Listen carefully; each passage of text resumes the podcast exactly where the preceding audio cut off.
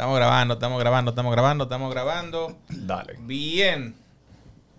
Sí, yo me oigo, yo me oigo. Yo me oigo. Ok, ahora sí.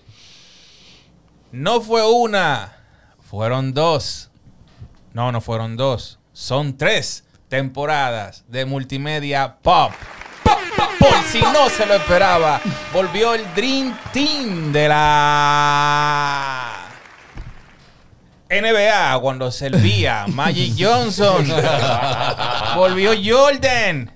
Volvió Larry- Patrick Riley como entrenador. Eh, eh, ¿Cuál, cuál es el otro? ¿Cuál es el otro? Charles Barkley, Larry Charles Barkley. Barkley, Larry Bird, Claro Karl Malone, sí. John Stockton. Claro, Larry Bird, al que Jordan nunca le ganó, ¿verdad? No, no pudo. No, no pudo. Ah, No, porque realmente, realmente el- ellos no Ah, estaban jugando ah, en ese momento de esa forma. Que no lo No, mencionan pero, pero nunca. no. lindo. No, no, no, no, no, es que ellos no estaban jugando en el tú a tú. Cuando, cuando Larry Bird era la estrella, Michael Jordan estaba aprendiendo a jugar. Por eso, a, por eso a LeBron no lo pueden comparar con Jordan. Jamás. Que no sepa entonces, comparar. entonces Jamás. ¿ent- A, ¿Entendiste? a nadie pueden comparar con yo. No, es que a nadie pueden compararlo con Michael Jordan. Pero, pero, sigo teniendo discusiones con las personas que quieren detrimentar a LeBron James.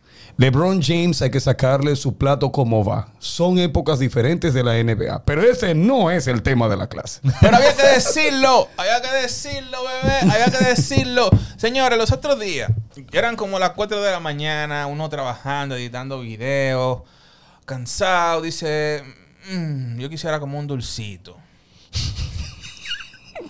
Bajo para la A nevera. las 4 de la mañana. Mi papá es vicioso de los dulces. O sea, tú abres la nevera y ahí tú encuentras chocolate del Bravo, encuentras de lo del líder, encuentras de, de, de lo cortés, encuentras de, de lo que sea, gelatina, bichuela con dulce, eh, majarete, toda esa pendejada que venden. Digo yo, ok, el tipo, los dulces están garantizados aquí, pero no hay de nada. Abro, veo más para arriba y veo una cubetica rosada, vaina Bakin Robin. Digo yo, así es. Hiciste tu boceto. Un, un heladito de macadamia con los piquetes. Coño. No me digas que había una bichuela blandita. Con una bichuela salada ahí. Con la, con la escarcha puesta. Yo no, no, no, no. Lo que no te dicen. Es de la cosa que, que no, que no te dicen. que Eso es lo que no te dicen. Miren, no me ha presentado. No. ¿Quién? Pero nada, está bien, no importa. ¿Quién? No, ah, Es que ya la gente espérate. nos conoce. La gente no conoce. No, pero espérate. Pero en esta segunda, en esta tercera temporada. En esta tercera Werner temporada Olmos. voy a un montón de sitios y siempre termino en lugares donde ya he ido. Esa es buena. Ualqui Abreu. Hazlo simple, pero significativo. Uf. La otra cámara. Muy buena. Hazlo simple, pero significativo. Vladimir, columna. Don Trapper. Ese era John Hamm, ¿verdad? En Mad Men. Una, una serie que me encantó. 2007 al 2015. Elizabeth Moss. También estaba Christina Hendricks. Un tipo interesante. Él se comportaba de una forma muy interesante. No, no, un tipo real, ¿no? Un tipo, un ser humano. Y para la época. No, y, que y la serie representaba muy, bueno, iba a decir muy bien, pero fielmente la época, una época complicada. Oh, pero ven acá, postguerra fría. Como que la gente, la gente cuando entra a una carrera que nosotros conocemos, se llama multimedia, piensa una cosa y termina en otra. Con pila de gancho. ¿Qué ¿Qué es lo que no te dicen? ¿Qué es lo que no te dicen? ¿Qué es lo que no te dicen? Cosas que no te dicen de multimedia. Lo veremos ahora. Desde Space Studio, esto es Multimedia Pop, la multimedia en temas populares. eh, de multimedia, específicamente de la definición de multimedia, estamos hablando del medio por el cual vamos a comunicar un mensaje, que puede ser el texto, puede ser la imagen, puede ser el sonido. Y el otro, hay, otros tipos de medios que son eh, medios tradicionales para la publicidad, como son la radio, el, el papel, eh, o sea, el periódico, pero en el periódico tú encuentras el medio de la imagen y el medio del texto, por ejemplo. Claro, Entonces, pero- para- no, para que no se, me va- no se nos vayan a confundir un poquito eh, lo que nos ven, porque estamos hablando de, de varios medios al mismo momento y con significado ligeramente diferente. Sí, pero por eso es que yo hago la diferenciación, siempre cuando estamos hablando de, de medios de transmisión o formas de transmisión de un mensaje. Esto que tiene que ver con el ATL y el BTL, above the line, below the line. Ok, usted puede utilizar medios masivos, los tradicionales que son la televisión, la prensa, las vallas, la radio, etcétera.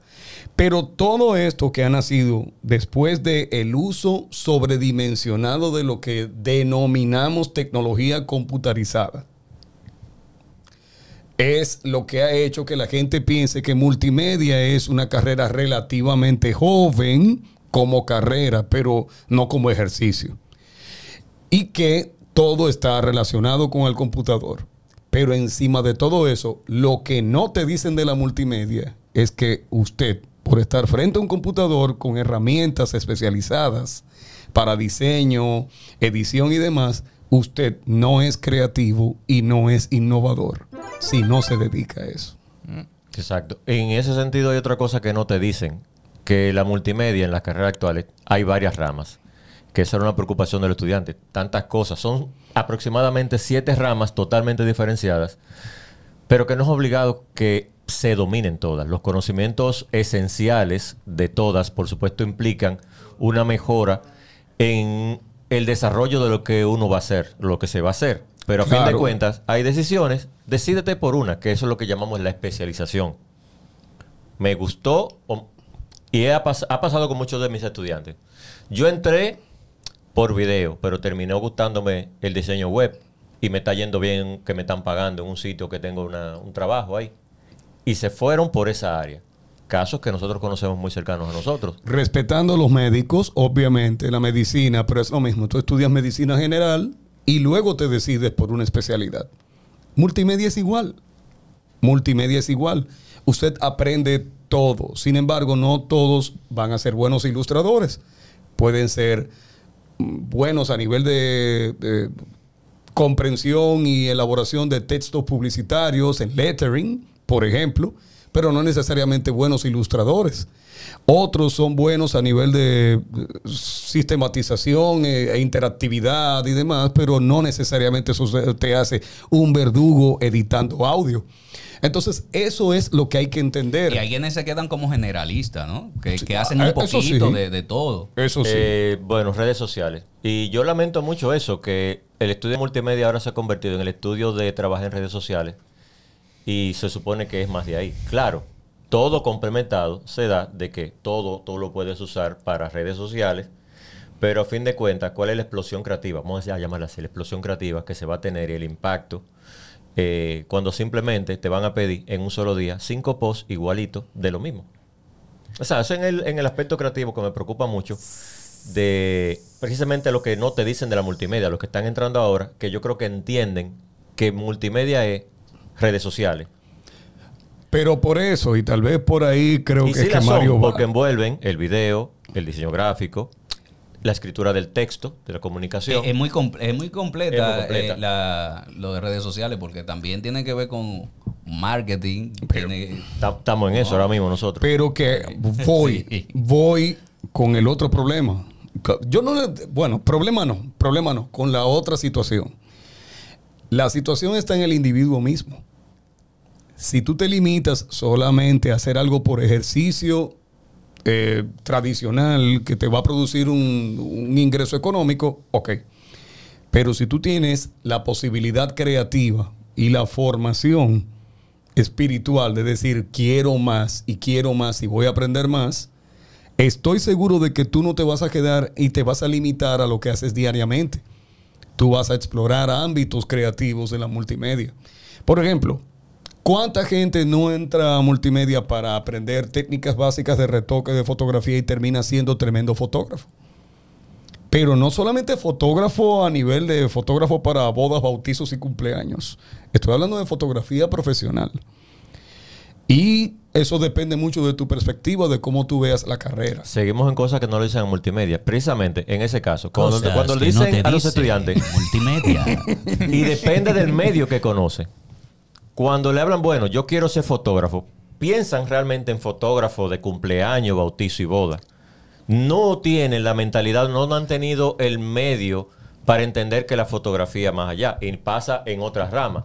Diseño gráfico, ellos creen que, di- que diseñar tarjeta, eh, impreso en vaso, Eh, y se quedan ahí porque el- su entorno no está ampliado. Y hablábamos backstage, pues, le podemos decir, suena bonito. Sí, eh, sí. Backstage. Wow. Hablamos del interés y de los intereses. Como una gente que de un campo, que apenas teléfono y, y calles no habían, va a saber que estudiando en la universidad va a aprender el cómic, que era su interés inicial. Y además, como ustedes decían, modelado, que decía Mario. Y sabía que tenía que dar modelado. Yo sabía que tenía que dar modelado. Y yo investigué cuando vi el pensum, ¿qué es modelado? Uno y dos. Ah, es esto. Modelar con barro, escultura, etcétera. ¿Para qué? Bueno, para esto, modelo de 3D, mo- de modelo, porque son tridimensional. Para animación, eh, eh, motion, que los stop motion ya yo los conocía, lo había visto. ¿Cómo se llama eso? Interés. Eso no había que decírmelo del diseño Bueno, gráfico. es tan fácil No como había lo que siguiente. decírmelo.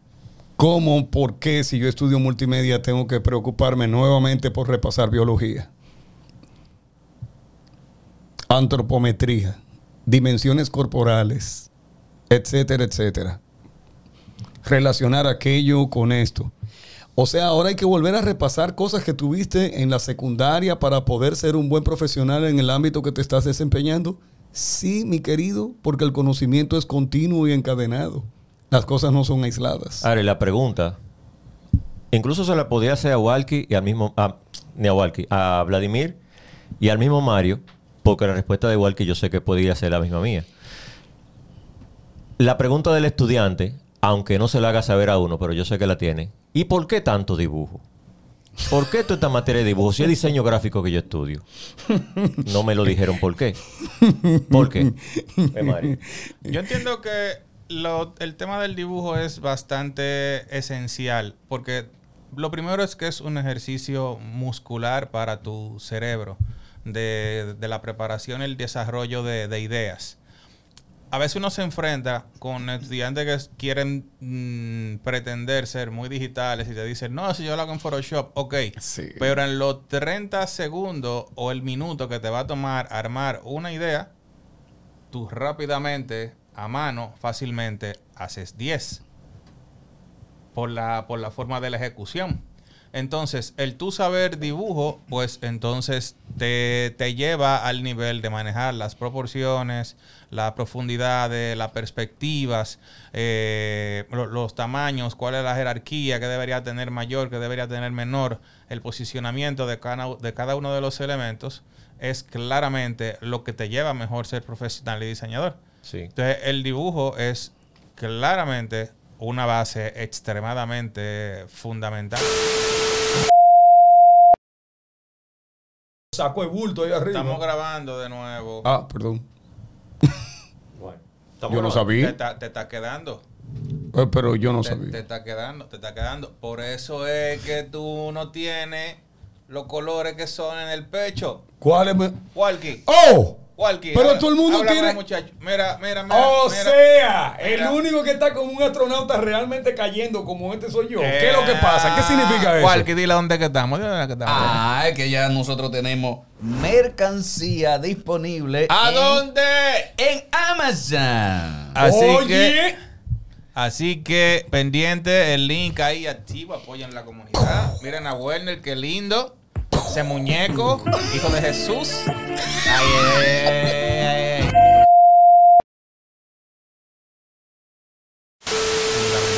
Cada hoja en blanco es una potencia de una idea. Cuando, Siempre lo veo así. pero cuando nosotros, cuando yo estudiaba en el bachillerato, que estábamos dando, creo que trigonometría. eh, Así que para qué te dan geometría, eso. Otro día más sin todo saber para qué es preguntamos. el trinomio cuadrado perfecto. ¿Para qué sirven ¿Para las qué sirve eso? ¿Para en qué sirve? multimedia? Mira, de verdad el profesor intentó explicarnos Miren, ustedes ven los carros, ustedes ven los radios, ustedes ven todos esos circuitos. Eso es, eh, todo eso es trigonometría, todo eso es ahí. Nosotros nos quedamos como, ¿y qué, cómo va a ser? ¿Cómo va a ser todo eso? No entendíamos realmente y él trató de explicarnos. Y quieren ser No programadores, y quieren ser ingenieros, y quieren ser diseñadores, pero odio la geometría. Cuando explicaron de que los logaritmos, yo- de lo único, lo, que- lo único que yo no pude fue con los logaritmos, hasta con los lo poquito que nos dieron de algoritmos, esa cosa. Óyeme, qué fácil entenderlo ahora, lo del algoritmo. Ya sabemos para qué sirven. Y hasta nos sembraron el miedo de deriva el que sabe, integra el que puede. ¿Te recuerdas de eso? pero, pero, le sembraron tanto miedo a las proporciones, a las matemáticas, a los números y demás. Sin embargo, tú ves que, por ejemplo, en la carrera de la, de la que estamos hablando, que es multimedia, tienen que manejar conceptos de Pantone que normalmente tienen códigos y trabajan con conceptos he- hexagonales. La, cro- la cromatografía tiene que ver con por- proporciones de colores y a su vez los colores también están potencializados por, por divisiones numéricas. Numéricas, sí. Aparte código. de eso, repito, cada vez que tú tomas un lienzo, ¿qué debes hacer? Verificar que tienes que dimensionar Y en cuando, el te plano y el hablaban, ah, cuando espacio. te hablaban de coordenadas, de X, coordenadas, eh, abscisas y ordenadas, planos cartesianos, la profundidad, lo volumétrico, No, el la computadora me lo hace solo. Eh, ah, Ujú. Ok, muy bien. La computadora te lo hace solo. Fíjate, yo quiero volver un poquito atrás a lo que decía Mario de- del dibujo y a la pregunta de Werner, que aunque no la dirigió a mí, yo quiero... Eh, Tú quieres participar. volver. De que no para mí, no para mí, pero yo quiero, yo quiero. que yo lo resumo fácil. La multimedia que estudia, tú lo dij- dijiste una parte ahorita, la, eh, la comunicación, ¿no? Eso, eh, Múltiples ¿no? medios para comunicación. Y uno de, los, de esos medios es la imagen. ¿Y qué es una imagen? Son formas. ¿Y cómo tú entiendes mejor la forma? A través del dibujo. Lo que decía Mario, que es más fácil y más rápido utilizar el papel y el lápiz, pues ¿cuál, ¿con cuál frase fue que empezamos? A lo simple. simple, Pero significativo. pero significativo. Entonces, fíjate, cuando tú simplificas el proceso para plantear la idea con el lápiz y con el papel, la única herramienta que tú tienes en el medio del cerebro y tu papel es el lápiz. Cuando tú enfrentas a un computador, lo primero que te encuentras con Photoshop, que es un monstruo de programa que sirve para mil cosas, con diez mil herramientas. Y cuando tú estás planteando la idea, tú dices, pero ¿y si yo uso mejor este filtro? ¿Y si yo le pongo aquello mejor? Y si yo le... O sea, ya la parte creativa queda en un tercer, cuarto, quinto, sexto plano. Mientras que cuando tú estás con el dibujo, aquí en el papel, planteando tu primer boceto, tú estás es del cerebro al papel. Al papel. Y ya. Tú no tienes que preocuparte de que si le doy control C, control B, no. Control Z. Y se que a veces preocupan más, y se, y se preocupan más de los shortcuts y de los menús que en realidad de cuál es el mensaje que quiero llevar O cuál es finalmente. el problema que quiero O solucionar. cuál es el problema que quiero solucionar o cuál es el propósito de ahí Que tantos final- problemas. que al final eso es lo que es un, un diseñador. Una No, gente que- que resuelve cosas. Ahí es donde está, Werner, que finalmente hay tantas situaciones con la perspectiva. Cuando uno tiene que... Y la, y las proporciones. Míralo, míralo, míralo la cara desde que dije perspectiva. Y, la, y la y la- la perspectiva y las proporciones, porque en pantalla, en pantalla, un chin así puede ser un chin así. Oh, sí, exacto. Y no terminan de comprender que tú en pantalla... Espérate, espérate. Esa, What? esa me agrada. ¿El qué? Juan, Sí, porque, por ejemplo, tú en pantalla... Ajá, dale. En, en, en diseño editorial. En diseño editorial. la, tipografía es, te la ponen número 33 y Sí. tú te quedas. Sí. y- Sí. y- pero yo te dije que era 11. Ah, pero es, es que Es se que vio pequeña en la Es pantalla. que se ve pequeño en la pantalla. Tu, laptop tiene 12 pulgadas de, de diámetro. Capítulo 1, Tú no- Wisis One. Devuélvete, devuélvete con Walkie. No, por la, favor. la Devuélvete, chulería es cuando tú tienes que agarrar un tipómetro, que es un asunto manual, y decirle, bro, mire, una pica. Es ahí. mira, Y tú le dices, y, y no, y- y él te Ahí. dice, y él te dice, di que, pero Es que exactamente eso fue lo que yo le di. Yo le di, después del 1, una rayita. No, no. Y te dice, ¿y el Zoom en cuánto tú lo tienes en el Exacto. programa? Exacto. El Zoom en cuchumil. O sea que esa rayita Sí, exacto. son como 100 rayitas. Tú le No, dices bien. O bro. hacen el formato en 8 y medio por 11. Ocho y medio por once. Centímetros. Sí, sí, Y tú, y tú dices ven acá por la tipografía, 11, ¿por qué está tan grande Sí. en, en esta, en Ocho esta y medio por página? once centímetros. Yo mandé a hacer un trabajo 5 por 5 pulgadas, claro. Y cuando yo veo que el elemento que me están dibujando, yo le doy a la flecha del teclado para moverla para un lado y se queda para allá. Yo dije, ven acá, ¿qué es esto? Y reviso la unidad de medida. 5 píxeles por 5 píxeles, un gráfico, un logo. Ok. Píxeles. Bien. No hay peor desgracia que tú decirle a un estudiante de que Bien. eso mide 5 pulgadas y 9.16. No, no, no, no, no, no, no, no. Ya. No, ya. Ahí entonces tú tienes que volver a recapitular, a enseñar aritmética, porque no es matemáticas.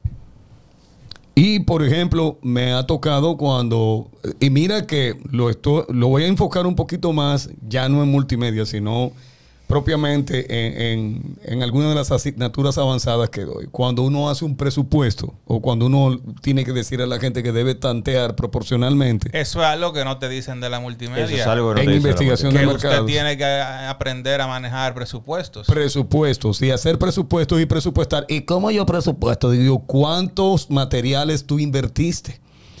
¿Cuánto Cosa tiempo que no te, te, toca? dicen en multimedia. Tema nuevo. ¿Cuánto, eh, cuánto tú estás trabajando a nivel de no solamente materiales, sino cuántos, cuántos días tú trabajaste con esos materiales y cuántas unidades de ese material gastaste? ¿Qué ¿Cuánto de luz tú gastaste? Energía eléctrica, Eso internet, tal cosa. Exacto, eso, eso yo, no, yo no invierto ahí. Eso lo paga mi papá. Entonces tú no puedes poner una oferta en redes sociales diciendo que tú haces un logo a 1500 pesos.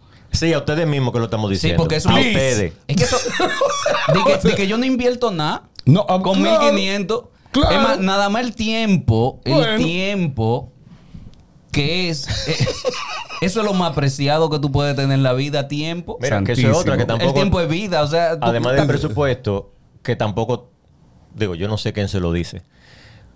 Incluso yo metiéndome en clase de otros profesores, digamos así, cuando yo le digo que tienen que comprar su cámara a los estudiantes, ay, ¿y hay que comprar cámara para dar video? Ujú. Yo, yo no sé cómo lo hacen. No. Porque la multimedia, como se da hoy en día, es una inversión. Pero hay que decirle a todos que una inversión que va a quedar para seguir sacándolo otra vez. Es como mi profesor, que me, yo tenía hasta temor de invertir en una computadora en el tiempo que las computadoras no eran tan asequibles. Y me dijo, no te apures, que eso tú se lo vas a sacar. Lo mismo que tú vas a invertir se lo vas a sacar. Sabes que, por ejemplo, en aquel tiempo prehistórico del Pleistoceno, ¿verdad? Allá en el Mesozoico, cuando yo estudié, la gente... en los años 1600. Sí, en los años 1600 yo tenía que comprar libros. Salíamos del cassette y pasábamos al DVD. Pero recuerdo... No, pero tú volaste mucho. Volaste el CD. Que tú tenías. Que tú tú te- volaste el CD. Ah, boté- no, el CD. Perdón, quise decir el CD. Voy que, a- que tú, bueno. que- que tú tenías que ir a, a la Delgado, a Eso. la biblioteca. eh, a la biblioteca a copiar de una bitácora de donde no te dejaban sacarla más allá de la puerta porque eran libros vetustos así, tipo Never Ending Story, con, con el polvazo así. Entonces, cuando de repente tú te das con esto de que un solo docente es el que tiene el libro de la última edición y te decía que te dejaba las fotocopias en tal sitio. Hoy en día tú puedes no solamente tener un PDF en tu computador, sino también ver un tutorial resumido de ese mismo libro. Pero no, 45 minutos de mi vida yo no la puedo invertir en eso. No, no, yo no puedo, no puedo leer un capítulo entero de tal cosa. Pero entonces, repito, la creatividad y la innovación no vienen en potecitos. No son una medicina que se inyecta. No son cremas que te untas. No vienen en el agua. La creatividad y la innovación se fomentan mediante estudio, cultura, lectura, exposición continua a todo lo que ha sido creativo, cine, música, pintura, escultura. Y eso lleva tiempo, pero por encima de todo lleva dedicación y voluntad. Eso no te lo dicen de multimedia. Werner, Dicen por ahí que las selectivas no son realmente, no son realmente electivas. ¿Cuál es el mensaje que usted tiene para, para esos jóvenes que dicen eso? Que es obligativo. Pero que el, Lamentablemente. proble- el problema, el problema, el problema es que si lo siguen enfocando en función de que si yo quiero o no, estimado, cuando usted entra a una institución académica cualquiera, a usted le presentan una secuencia de asignaturas que se llama pensum. Y usted tiene que sentarse a leer todo lo que significa cada una de esas asignaturas. Eso no es opcional. Usted la va a tomar sí o sí. Ay, es que yo creía que modelado era de modelaje. No me diga que te han dicho eso. No, No, no. No, pero sí, pero sí pasó, sí le pasó a un profesor, pero fue a un curso, a un curso, no, no de la carrera, sino un curso de, de, de Infotep. Para los que no nos ven en el país, Infotep es, es una institución, una institución, Institución. que oferta cursos de manera gratuita. Y mucha gente que está ociosa, pues busca cursos para hacer y aprender cosas. Y a alguien le tocó modelado. No, no. Y no, fue a no modelar. puede ser. Y fue y dijo, pero ¿y esto no es de modelaje de...? Eh, no, cariño. Oh, Ella fue cambiadita, seguro. sí, oh. Otra cosa que no te dicen de la Nuestro multimedia. amigo Bonilla, un y saludo. quiero saber cómo decírselo. No, no, no puede. Estudiantes que llegan primer cuatrimestre, primer cuatrimestre, acabo de llegar, y uno pregunta, ¿qué tú buscas aquí? Bueno, yo tengo una prima que ella yo veo que estaba aquí estudiando y yo la veo que ella hace unas cosas muy chulas y muy bonitas, a mí me interesó, pero yo no soy muy creativa. O sea, se puede ser creativo para entrar a una carrera como multimedia o carreras de multimedia. Es que hay que ser creativo para todo. En la, o sea, cuando lo- los, por ejemplo, hay muchos chefs que han hecho platos muy creativos, o sea, y no tiene quizás que ver eh, con comunicación visual. Recuerda que la creatividad está en romper el parámetro de lo que la gente piensa que es lo común y lo estandarizado. Sí, tomar una cosa del día a día y utilizarlo de una manera diferente que aparentemente es nueva. Pero que lamentablemente para eso hay que desarrollar perspectivas. Hay que sentarse un ratito a pensar en qué no se está haciendo con tal cosa. O qué podría ser. O no qué que no se está haciendo, sino o qué podría, podría, ser. O, aparte. o, o como de lo que consiste la publicidad, descubrir lo que se necesita en ese momento. ¿no? Pero Hay un detalle ahí. Que a pesar de todo eso, tú como, como, como individuo que quieres eh, sumergirte en, en esas aguas, tú tienes que estar 100% dispuesto a estar expuesto a todo lo que sucede a tu alrededor. Porque Claro. el impulso de tú ser creativo con algo, lo primero es que tú tienes que saber para dónde tú vas. Y, y- ¿Qué es lo, y- qué es lo que y- se quiere hacer y cuáles son las herramientas con las que tú vas a contar para ello? Y, y a eso iba, y conocer esas herramientas en lo que se usaban. Porque ahora tú le vas a cambiar su naturaleza. Claro. Sí, sí, pero, pero por eso a- ahorita mencionaba yo lo que tenía que ver con la exposición continua a todo lo que fue algo que en su momento fue creativo. Y estuve hablando de todas las artes, hablé del cine, de la música, de la pintura, porque desde que yo siento que una persona dice que quiere dirigirse al, al- o sea, quiere estar en el ámbito de- de la, del cine, de la cinematografía y demás. Digo, muy bien. Entonces, pero ¿desde qué perspectiva?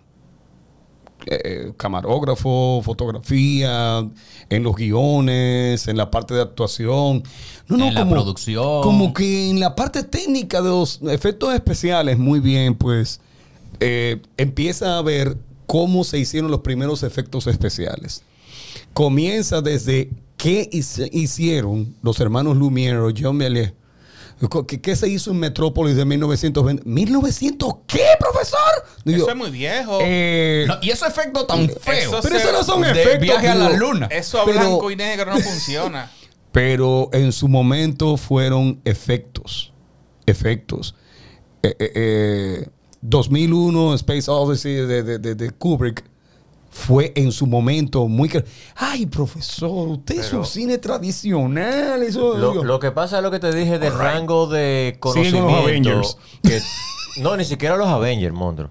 Oye. Ni siquiera los Avengers. Donde el rango de conocimiento que tiene un joven cuando se le ocurre que tiene que estudiar una carrera y asocia la multimedia a lo que se hace en la producción audiovisual, Sí. pero solamente tiene el rango de visión del audiovisual cuando lo único que ha visto es un video del alfa. No, y, y, y- no, y también. Bueno, y Y, tam- y ya no, va- no pasa de ahí. Y de, Yo creo que eso es una tecla para de- otro día.